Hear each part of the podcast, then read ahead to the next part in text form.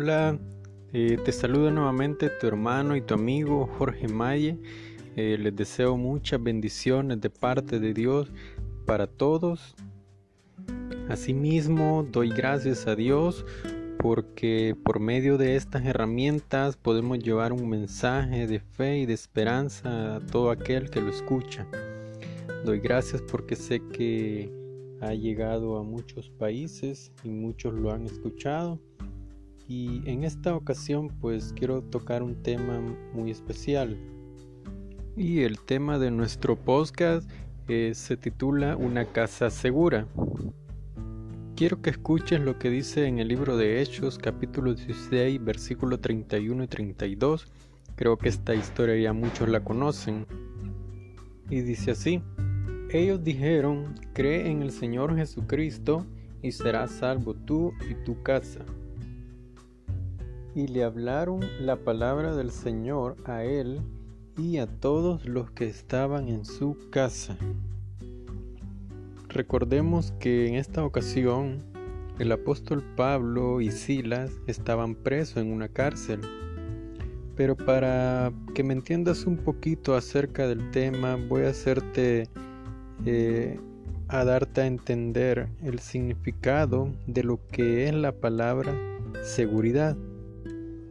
Normalmente el, ser humano busca tener seguridad en sí mismo, el hecho de resguardar su vida.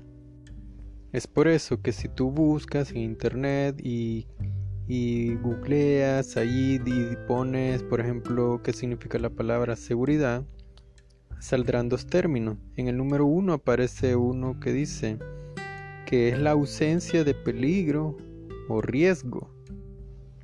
Y en el número 2 dice que es la sensación de total confianza que se tiene en algo o alguien. Normalmente, como te digo, el ser humano se siente que está en peligro o que está en riesgo. Recordemos que ahorita estamos en una situación similar y muchos tenemos temor. Es por eso que hago énfasis en esta palabra. Todos entendemos que necesitamos tener esa seguridad de resguardarnos y de cuidarnos. O incluso, por ejemplo, no solamente en situaciones como lo estamos viviendo ahorita, que tenemos que guardar el distanciamiento social, que tú tienes que usar tu mascarilla, etc. Sino que diariamente en tu vida cotidiana, por ejemplo, si tú vas manejando en el carro, tú tienes que usar un cinturón porque de alguna medida te sientes más seguro. El, ingeniero en informática, por ejemplo, sabe que tiene que tener un, antivirus, un firewall, algo que le dé seguridad en su computador para mantener y resguardar toda esa información.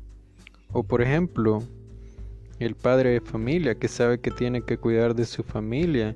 En muchas casas eh, manejan lo que son sistemas de alarma, de seguridad y saben de que si alguien llega pues se activan y de manera inmediata se comunica a través del, de, la, de la compañía de seguro o el que le brinda el servicio o incluso hasta la misma policía local.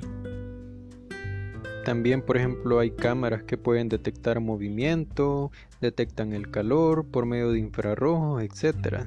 En fin, hay muchas medidas de seguridad pero como te digo, ahora en día luchamos incluso por mantenernos seguros de esta pandemia, que aún todavía sigue acechando a muchos.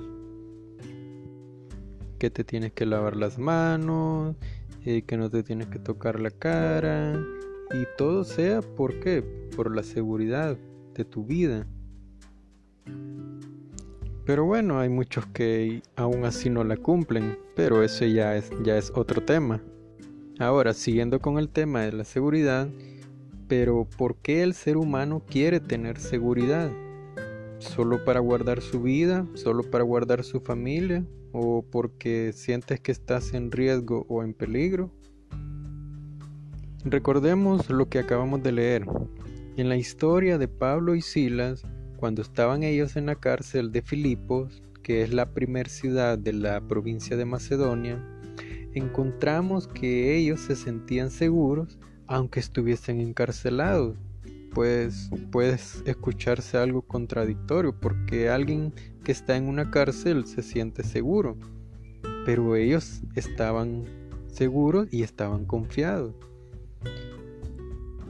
Incluso ellos después de recibir azotes y hacer que sus pies y sus manos estuvieran prisioneras con cepos de madera, ellos aún dice que cantaban himnos a medianoche y oraban a Dios.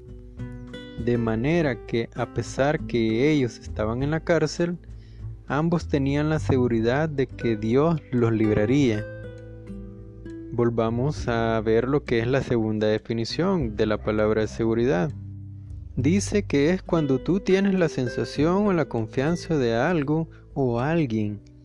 Ahora pregunto, ¿Pablo y Silas en quién confiaban? En Dios. Es por eso que nosotros hoy en día, los que conocemos también la palabra de Dios, nosotros también buscamos tener una seguridad en Dios. Y créeme, que yo y todos los que te conocen queremos que también tú tengas la confianza de que Dios te puede librar de cualquier situación en que te encuentres. Ellos no podían moverse porque sus manos y sus pies estaban atrapados, pero sus voces y su espíritu estaban confiando en el Dios de los cielos y de la tierra. En el momento de ser librados vemos que dice en la escritura que sobrevino de repente un gran terremoto y las puertas y las cadenas quedaron sueltas y dice que el carcelero al ver esto quería matarse. Pero Pablo clamó a él y le dijo, no te hagas ningún mal. Entonces el carcelero preguntó, Señores, le dijo, ¿qué debo hacer para ser salvo? De la misma manera, este hombre, el carcelero, lo que quería era tener también seguridad, la misma seguridad que Pablo y Silas tenían. Él quería creer en quien los había libertado, porque se sentía frustrado, creía que lo iban a castigar o incluso que lo iban a asesinar. Por eso él había tomado la decisión de quitarse la vida. Y eso muchas veces pasa cuando hay personas que no creen y no confían en Dios. Y aquí podemos ver que Dios no solo libró a Pablo y Silas, también libró al carcelero. Y dice que esa misma noche ese hombre fue bautizado y se regocijó con los de su casa por haber creído en Dios.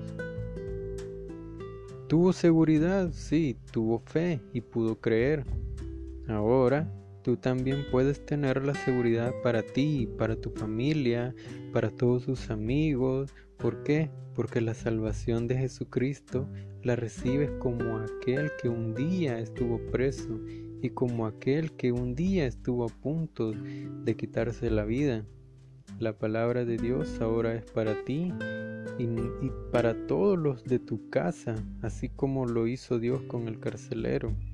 Y si estás atrapado y estás en alguna situación y no puedes librarte, Dios te da la única seguridad de salvar tu vida. Así que solo te digo, cree en Él. Como dice, cree en el Señor Jesucristo y serás salvo tú y tu casa.